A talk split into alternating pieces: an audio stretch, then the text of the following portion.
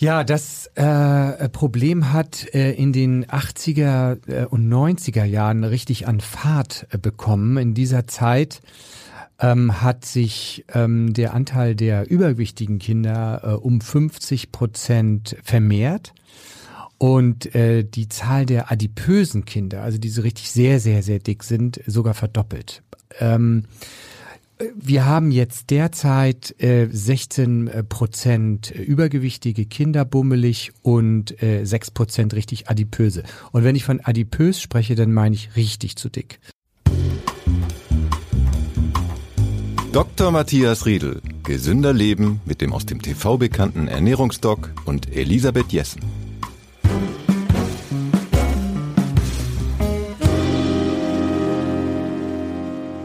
Herzlich willkommen, Herr Dr. Riedel, im Studio. Ja, vielen Dank. Herr Riedel, ich war heute äh, im Schwimmbad und habe da einen Schwimmkurs gesehen. Das waren Grundschüler und ähm, die meisten waren deutlich übergewichtig. Das hat mich ganz schön erschrocken. Also da waren so zehn Kinder und ich würde mal sagen, acht hatten deutlich mehr Gewicht, als ihnen eigentlich wahrscheinlich gut tut. Viele Hörerinnen und Hörer haben sich gewünscht, dass wir uns mal mit der Ernährung von Kindern näher beschäftigen. Äh, und deshalb wollen wir uns heute darüber unterhalten, was für Kinder und Jugendliche entscheidend ist und wie sich die Ernährung auch mit dem Lebensalter ändern muss. Warum ist Ernährung schon bei kleinen Kindern so ein wichtiges Thema, Herr Dr. Riedel?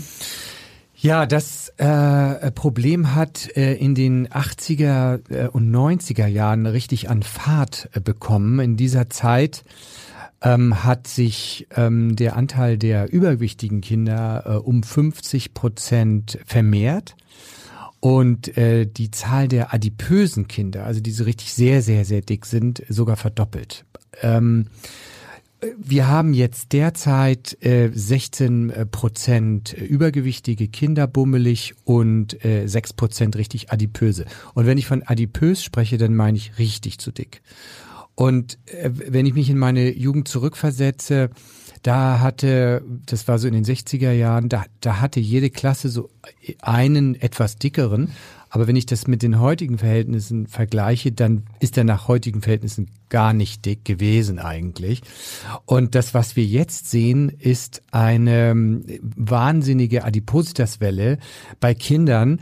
Was mich dabei aber am meisten beunruhigt, ist, dass äh, das unumkehrbar ist, offenbar. Wir sehen in den Studien, dass die Kinder, die dick sind, in den Folgejahren ist äh, jetzt gerade in einer Studie nochmal nachgeschaut worden.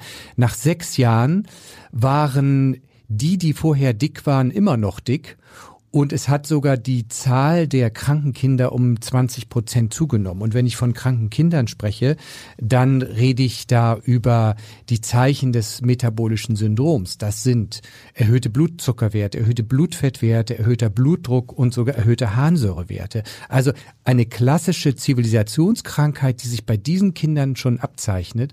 Und besonders Fahrt nimmt äh, diese Gewichtszunahme bei den Kindern bis äh, zur achten Klasse auf.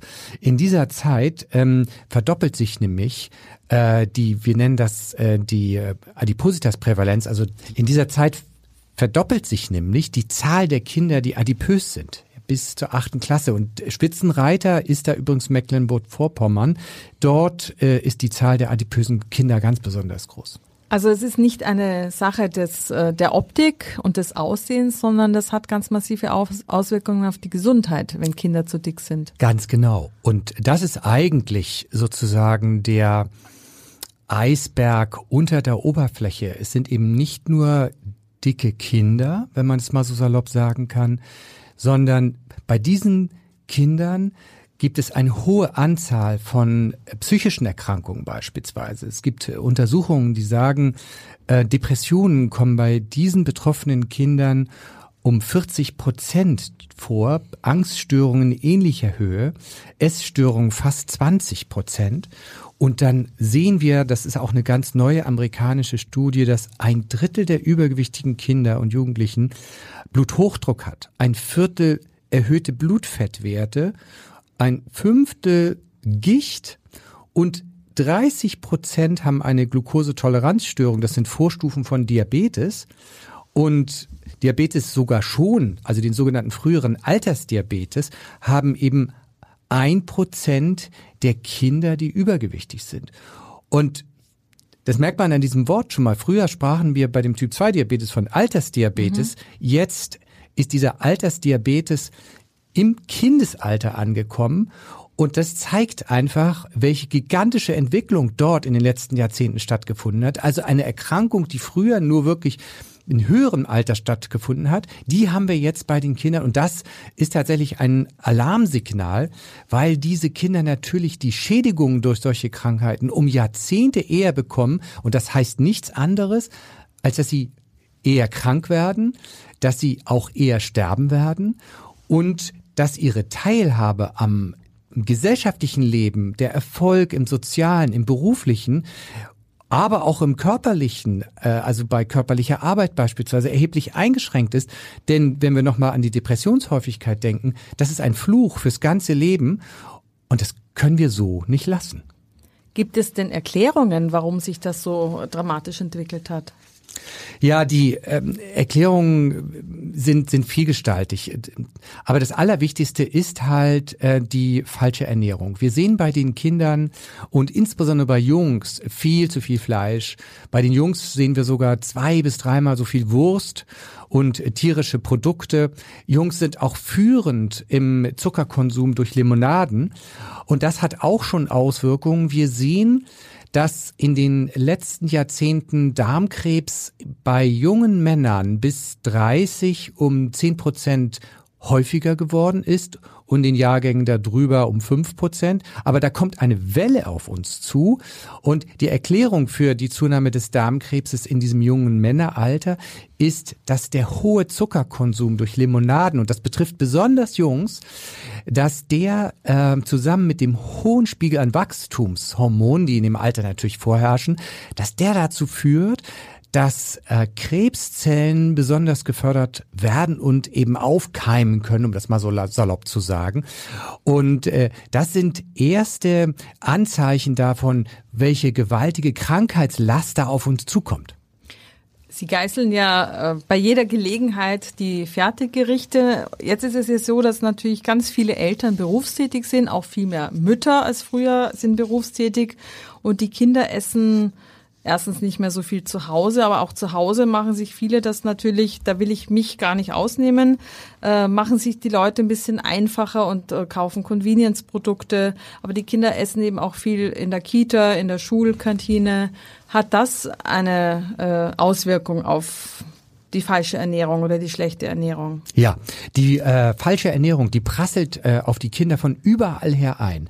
Also angefangen von der Fernsehwerbung, bei denen wirklich schlimme Produkte, Süßigkeiten äh, als gesund dargestellt werden oder mit so einem gesunden Nimbus verkauft werden, also das Beste aus einem Liter Milch und solche Slogans, wo Comicfiguren für ganz fiese Produkte werben, die Kinder krank machen.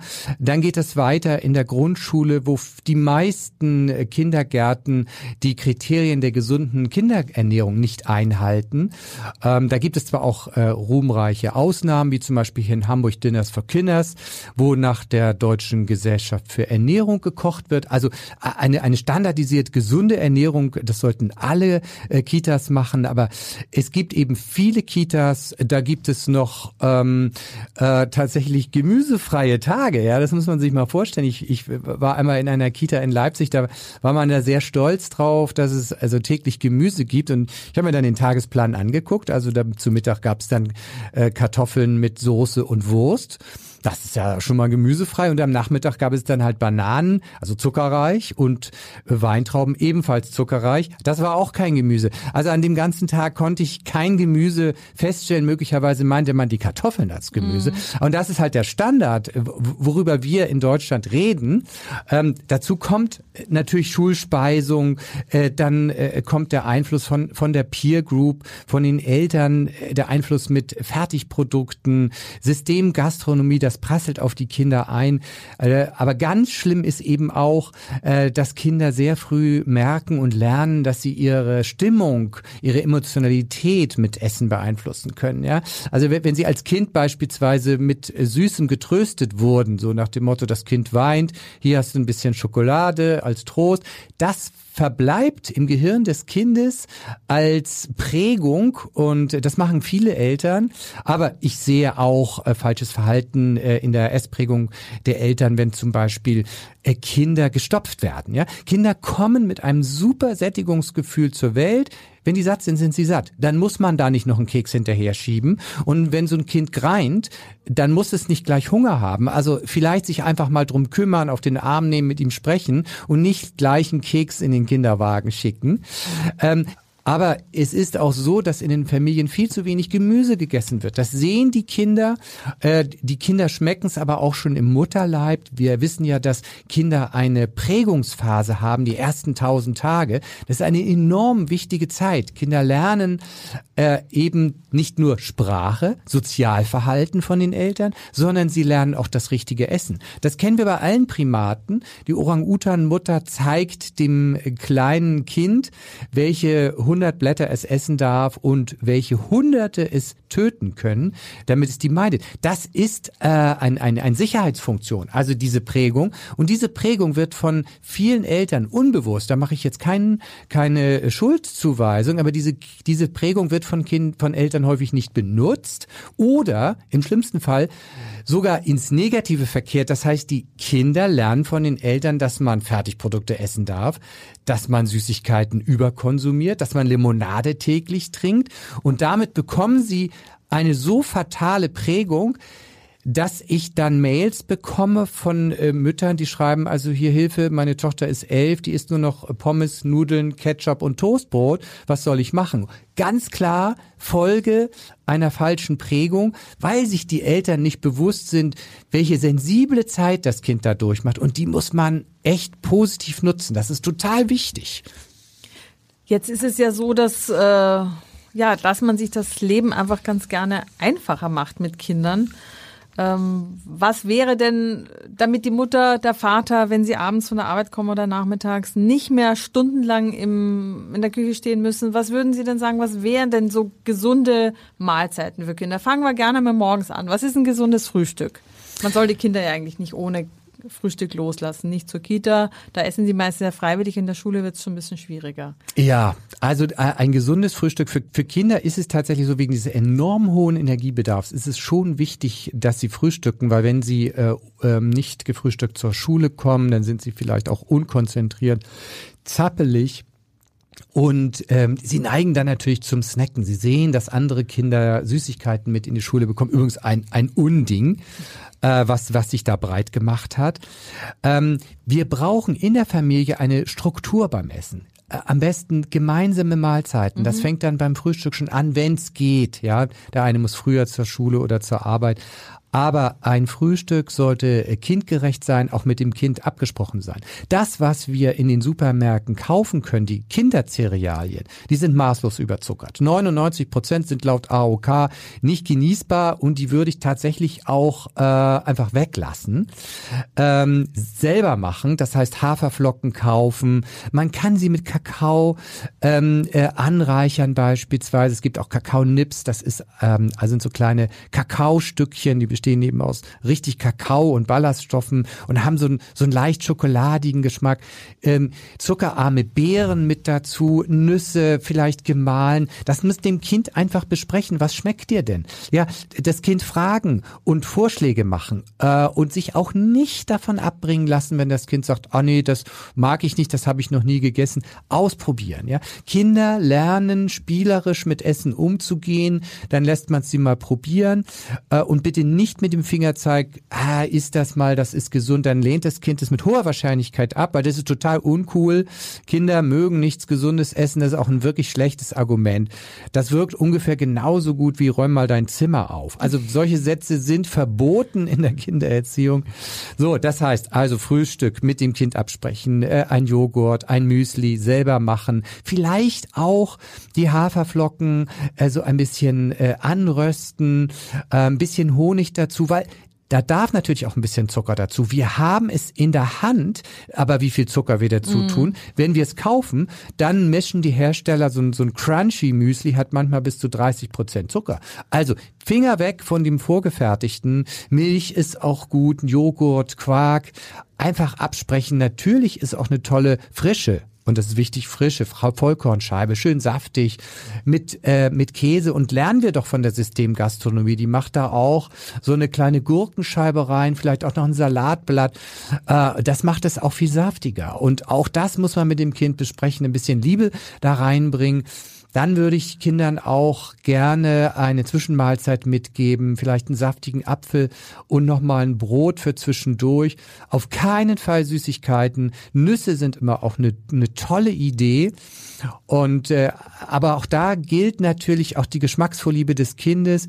Wichtig mit dem Kind in Kontakt bleiben, ausprobieren, ein gutes Vorbild sein, das ist total wichtig und möglichst Mahlzeiten langsam gemeinsam zu sich nehmen, nie nebenbei, weil das ist auch eine Todsünde, wenn man davon sprechen will.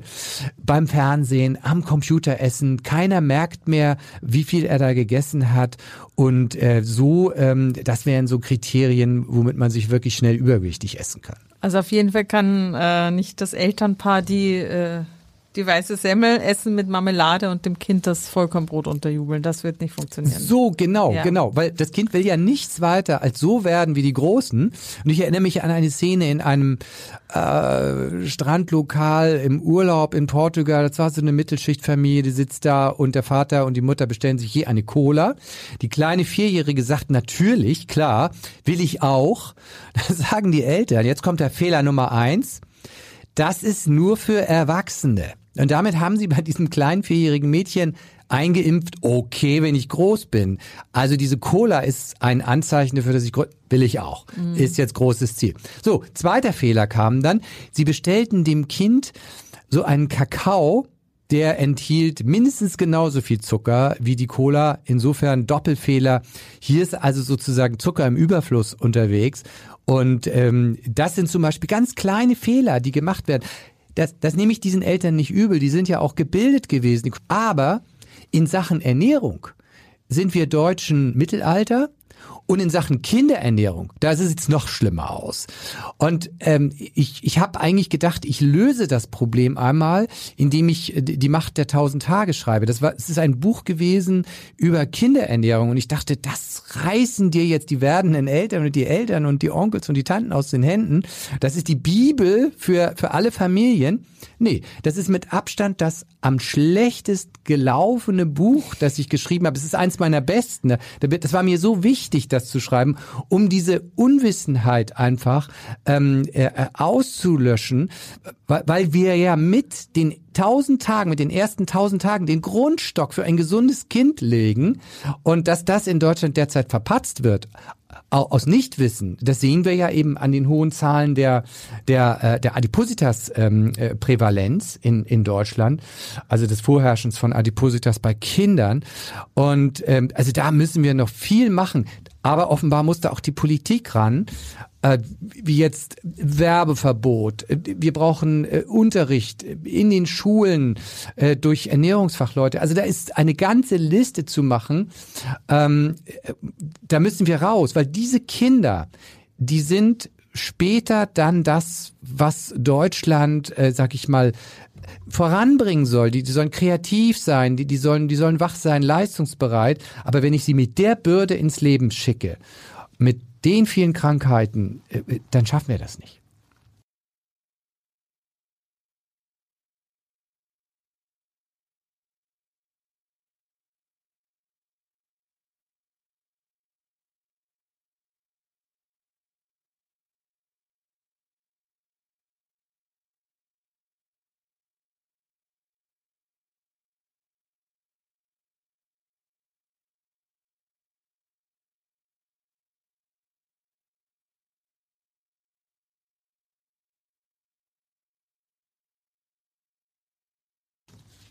Sie haben jetzt gerade gesagt, also eigentlich müsste es äh, Ernährungsunterricht geben, äh, Elternfortbildung.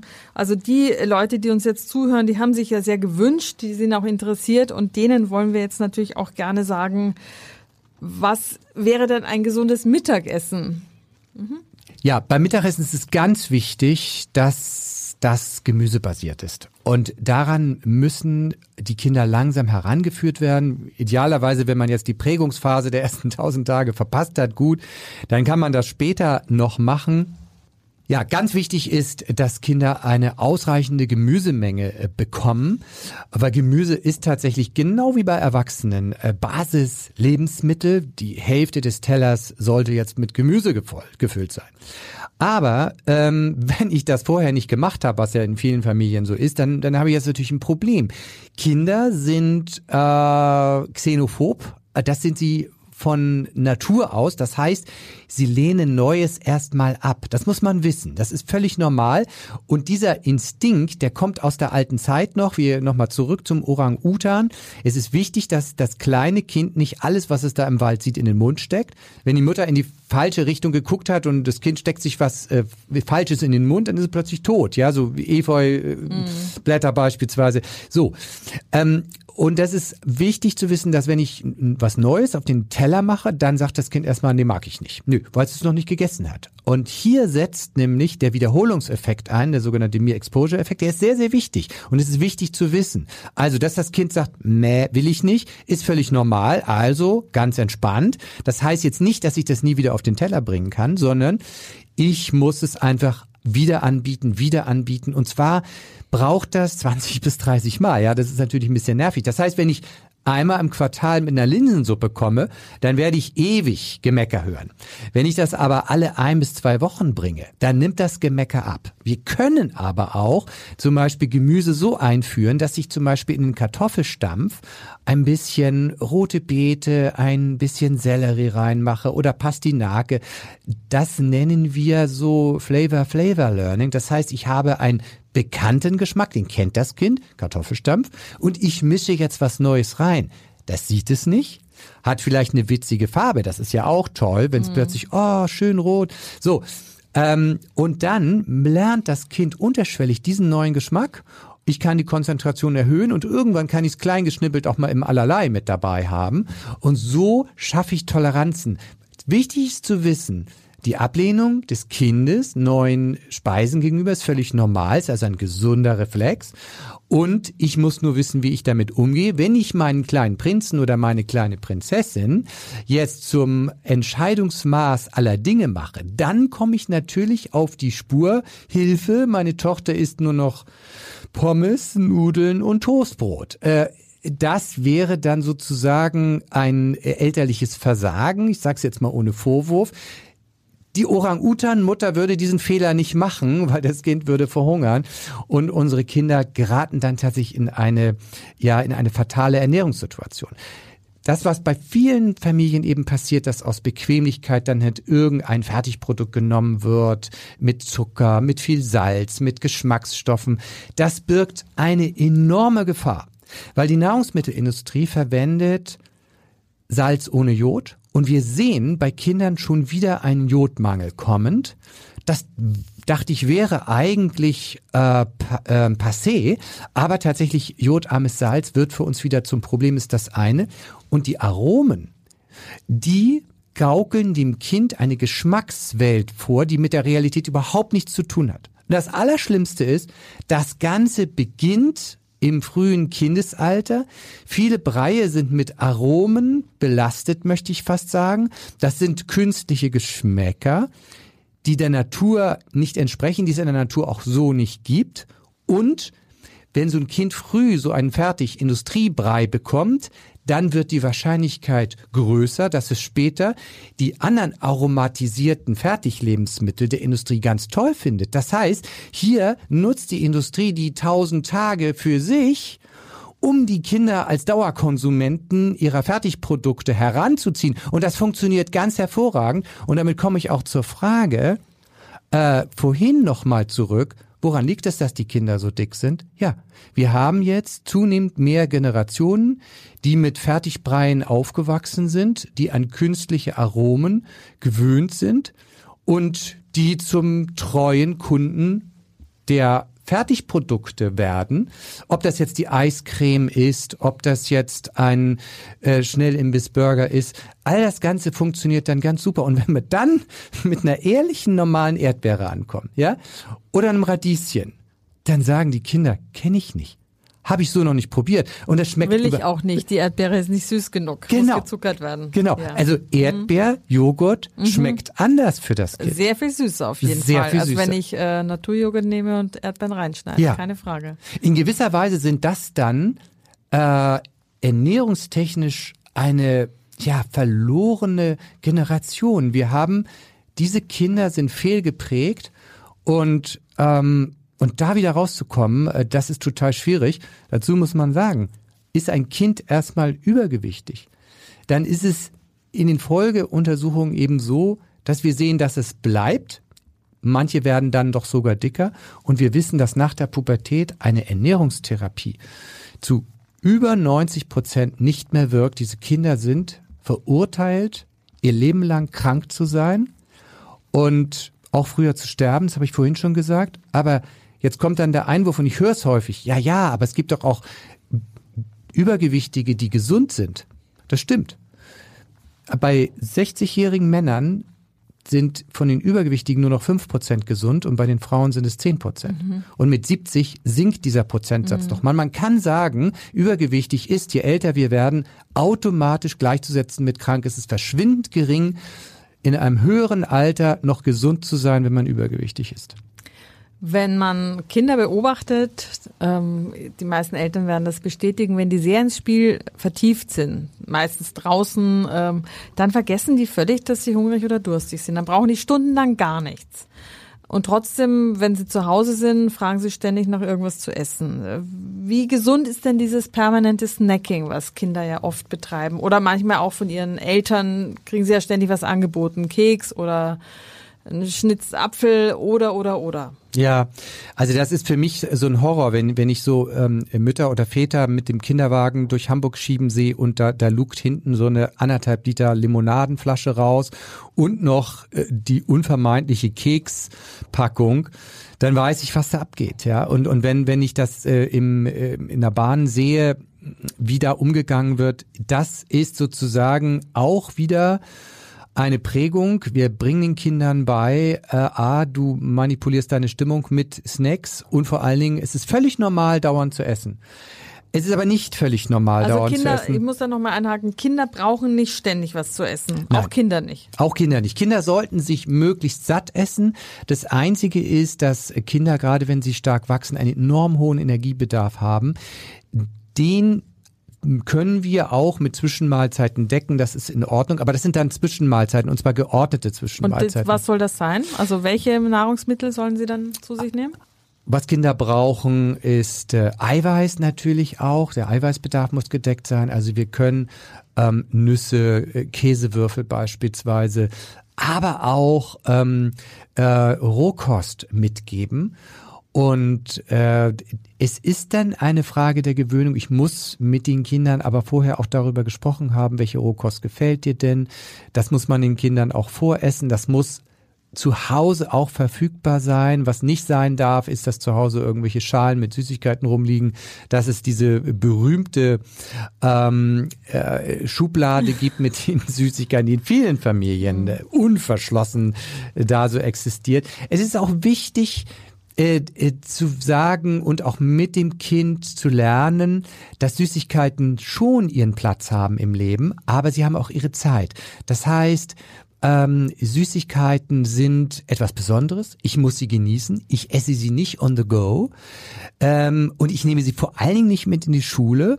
Wenn genieße ich das? Das heißt, ich vereinbare mit den Kindern Zeiten und auch Mengen, äh, die normal sind.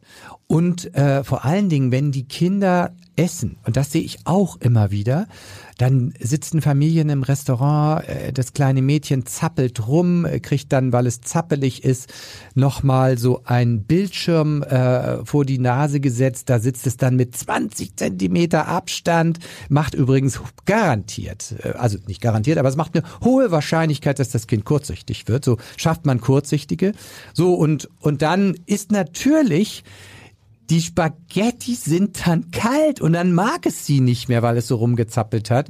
So, dann steht das Kind mehr oder weniger nicht satt auf.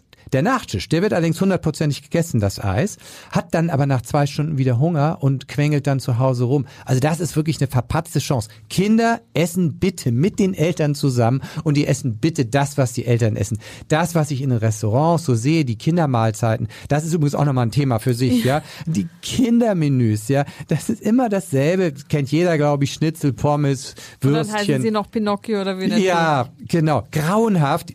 Also man kann sich drauf auf eins kann man sich verlassen, gemüsefrei, ja. Ähm, und und da da fängt das Grauen schon an. Warum soll das Kind nicht mitessen? Warum lässt man sich nicht im Restaurant einfach einen extra Teller geben? Ist auch preiswerter und schaufelt dem Kind ein bisschen was drauf. Daran muss sich ein Kind gewöhnen. Weg mit diesen Kindermenüs oder macht endlich ordentliche Kindermenüs. Ähm, das das ist das ist ein großes Problem. Ich will der Vollständigkeit halber Sie jetzt noch mal nach einem gesunden Abendessen für Kinder befragen. Ja, Abendessen, auch das ist nochmal total wichtig. Menschen benutzen gemeinsames Essen immer auch zur Stärkung des sozialen Kontaktes. Das war immer schon so. Menschen haben immer zusammen gegessen. Es ist total wichtig. Das bestimmt die Gemeinschaft. Hier findet der Austausch des Tages statt. Nutzt das. So ein Abendessen gemeinsam zieht das Essen in die Länge und man kann auch ganz nebenbei übers Essen reden. Man kann Neues ausprobieren und das ist auch meine Bitte. Probiert Neues aus. Wir haben also ganz tolles Gemüse, schneidet Tomaten auf. Ich erinnere mich an einen kleinen Jungen, völlig unterernährt, ADHS krank. Der ist auch durch die Medikamente, durch die ADHS-Medikamente auch inappetent gewesen. Die Mutter war dann auch froh, dass er überhaupt was isst, ja. Dann gab es halt Mini-Salami und Pizza. Ähm, wir haben dann mit dem Jungen gearbeitet und äh, es entwickelte sich sehr schnell dann eine enorme Vorliebe für Vollkornbrot mit äh, Tomate drauf. Ja, Tomatenbrot war dann sein neues Lieblingsessen. Ja, es ist natürlich ganz wichtig, mit dem Kind zu spielen, mit dem Kind auszuprobieren. Und so ein Tomatenbrot ist wirklich total lecker. Was ist saftig und ich esse es übrigens auch sehr gern, regelmäßig.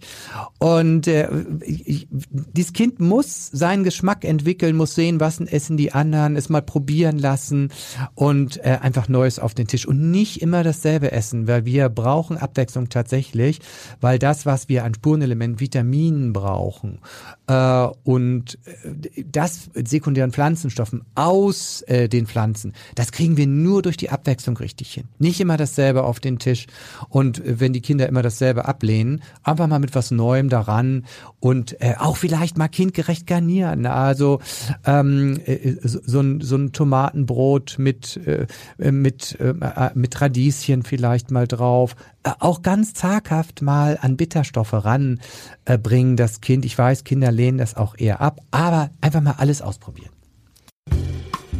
Sprechstunde beim Ernährungsdoc. Vielen Dank. Wir wollen jetzt noch ein paar äh, Hörerinnen und Hörerfragen beantworten, die bei uns ja immer reichlich eintrudeln. Waltraud hat uns gefragt, sie hat eine Frage zum Intervallfasten. Sie schreibt, äh, unter der Woche verzichte ich aufs Frühstück, nehme allerdings morgens nach dem Aufstehen ein bis zwei Teelöffel Flohsamenschalen in Wasser aufgelöst zu mir, um die Verdauung anzuregen unterbricht die Einnahme dieser kleinen Menge an Ballaststoffen das Fasten und stört somit auch den Pro äh, Prozess der Autophagie oder eben nicht. Nein, das tut es nicht. Die ähm, indischen. Vielleicht können Sie noch mal Autophagie ja, erklären. Genau. Äh, Waltraud weiß, was es heißt, ich auch, aber Sie vielleicht erklären Sie es noch mal. Ja, Autophagie ist die Fähigkeit des Körpers äh, für eigene Reparaturprozesse. Autophagie heißt, äh, der Körper frisst das weg, was kaputt und beschädigt ist. Und ähm, damit entsteht so ein Selbstheilungsprozess, der ist total wichtig. Und der ähm, passiert eben ganz besonders, wenn wir nichts essen. Das heißt auch, er wird gestört, wenn wir was essen. Und wenn wir den ganzen Tag essen, dann stören wir diese Autophagie, dann kann die halt nur nachts passieren. Und je länger wir nichts essen, desto optimierter ist dieser Selbstheilungsprozess namens Autophagie. Ja, die gute Nachricht ist nein, die Flohsamenschalen werden äh, vom Körper nicht aufgenommen, wird auch nicht verdaut.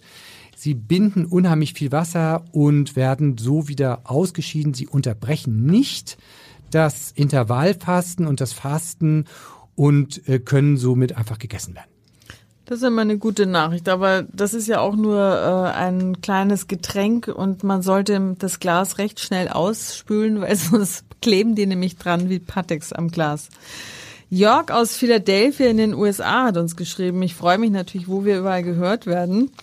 Er schreibt, er betreibt gern Intervallfasten und äh, war schockiert, als er gehört hat in unserem Podcast, dass Kaffee mit Milch als Snack gilt und das Fasten unterbricht. Und äh, sagt, ja, wenn er ein bisschen drüber nachdenkt, ist es natürlich völlig nachvollziehbar. Aber er würde trotzdem gerne wissen, wenn er jetzt 0% Fettmilch benutzt, äh, unterbricht das das Fasten ebenfalls? Äh, äh, also, will tricksen. Sagen wir mal so. Ja, genau. Also ähm, 0% Fett, da haben wir dann ja immer noch den Milchzucker da drin. Mhm. Aber ich kann jetzt mal, ich bin jetzt mal versöhnlich, ja.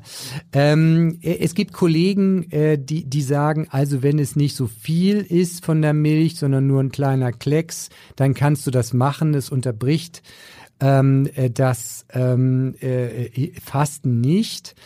Aber im Prinzip ist es so, sobald dort äh, Kohlenhydrate eben drin sind, der Milchzucker ist das Problem, ähm, wird es, könnte es gestört sein. Aber es gibt da unterschiedliche, das muss ich klar sagen, es gibt unterschiedliche Auffassungen äh, unter Ernährungsmedizinern und ähm, ich würde die, die Menge an Milch einfach besonders klein halten. Wenn es nun mal zur Lebensqualität gehört, dann würde ich immer so sagen, Intervallfasten ja. Und wenn nun diese, dieses, dieses, dieser Kaffee mit ein bisschen Milch dazugehört, dann ist mir das lieber, als wenn kein Intervallfasten gemacht wird. Er wollte auch noch wissen, wenn er seinen Kaffee dann auch noch mit Süßstoff nimmt, äh, hat das, weil das hat ja wahrscheinlich Auswirkungen auf den Insulinhaushalt, meint er, unterbricht das das Fasten? Nein, das nicht. Ähm, das ist die gute Nachricht. Äh, aber Süßstoff hat äh, negative Auswirkungen auf unsere Darmflora und wirkt störend bei dieser Darmflora und kann bei bestimmten Menschen die Neigung zu Diabetes Typ 2 fördern. Deshalb ist das jetzt auch gar keine gute Idee. Äh, und wenn ich jetzt tatsächlich so überlege, soll ich da jetzt lieber ein bisschen Milch reintun oder Süßstoff, dann würde ich eher sagen, dann nimm lieber die, die Milchvariante. Er fragt auch noch, unterbrechen süßstoffhaltige Getränke generell das Fasten? Nein, aber da gilt wirklich wieder mein Wie Tipp. Lieber einen Schuss Milch dann da rein als äh, Süßstoffe, die uns gesundheitlich nicht voranbringen. Dann hat uns noch Angela geschrieben. Äh, sie schrieb, sie hat vor sieben Jahren schon angefangen, sich mit dem Thema Ernährung zu befassen, ist jetzt äh, Anfang 50 und hat ihr Gewicht gut im Griff.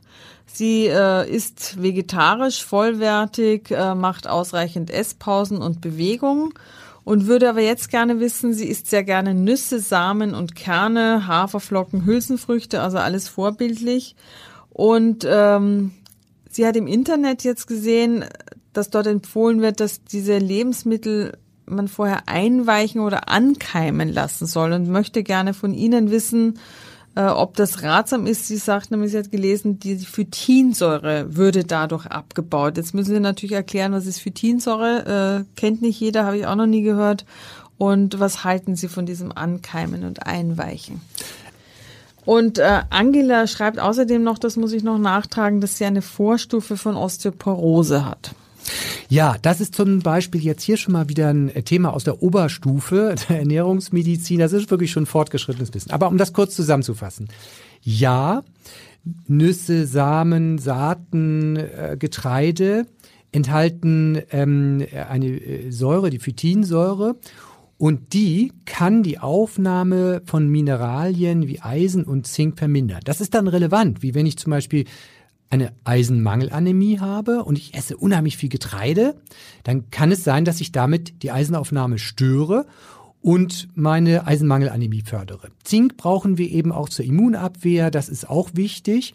Und Calcium, das ist in diesem Fall angesprochen, Vorstufe von Osteoporose, brauchen wir natürlich ausreichend Calcium für die Knochengesundheit. So. Jetzt sollen hier diese Mineralien aber trotzdem äh, gut aufgenommen werden man kann Saaten auch vorkeimen lassen. Das reduziert auch den Gehalt dieser Säure. Und von mir noch ein weiterer Tipp dazu.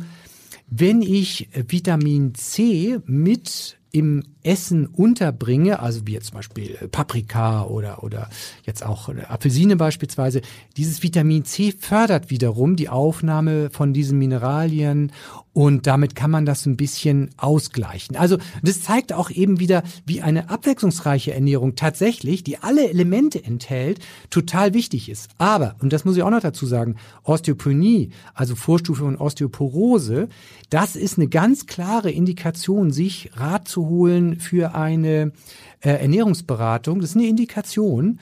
Äh, wenn man da wirklich alles richtig machen will, würde ich auch sagen, hier nochmal Termin bei einer Schwerpunktpraxis Ernährungsmedizin machen. Ähm, Adressen unter www.bdem.de, also Bund Deutscher Ernährungsmediziner, da findet man seine Praxis in der Nähe.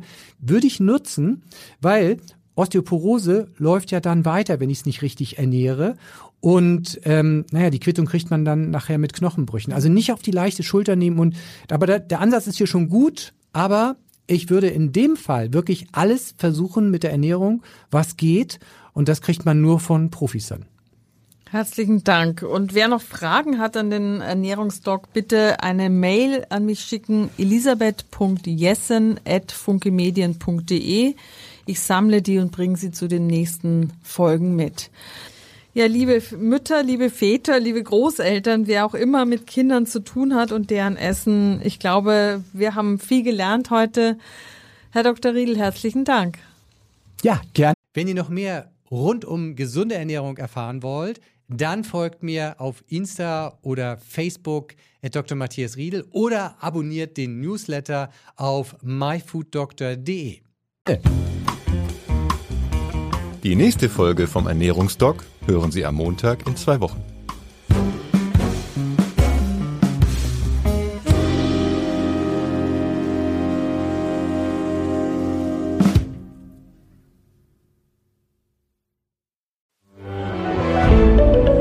Ein Podcast von Funke.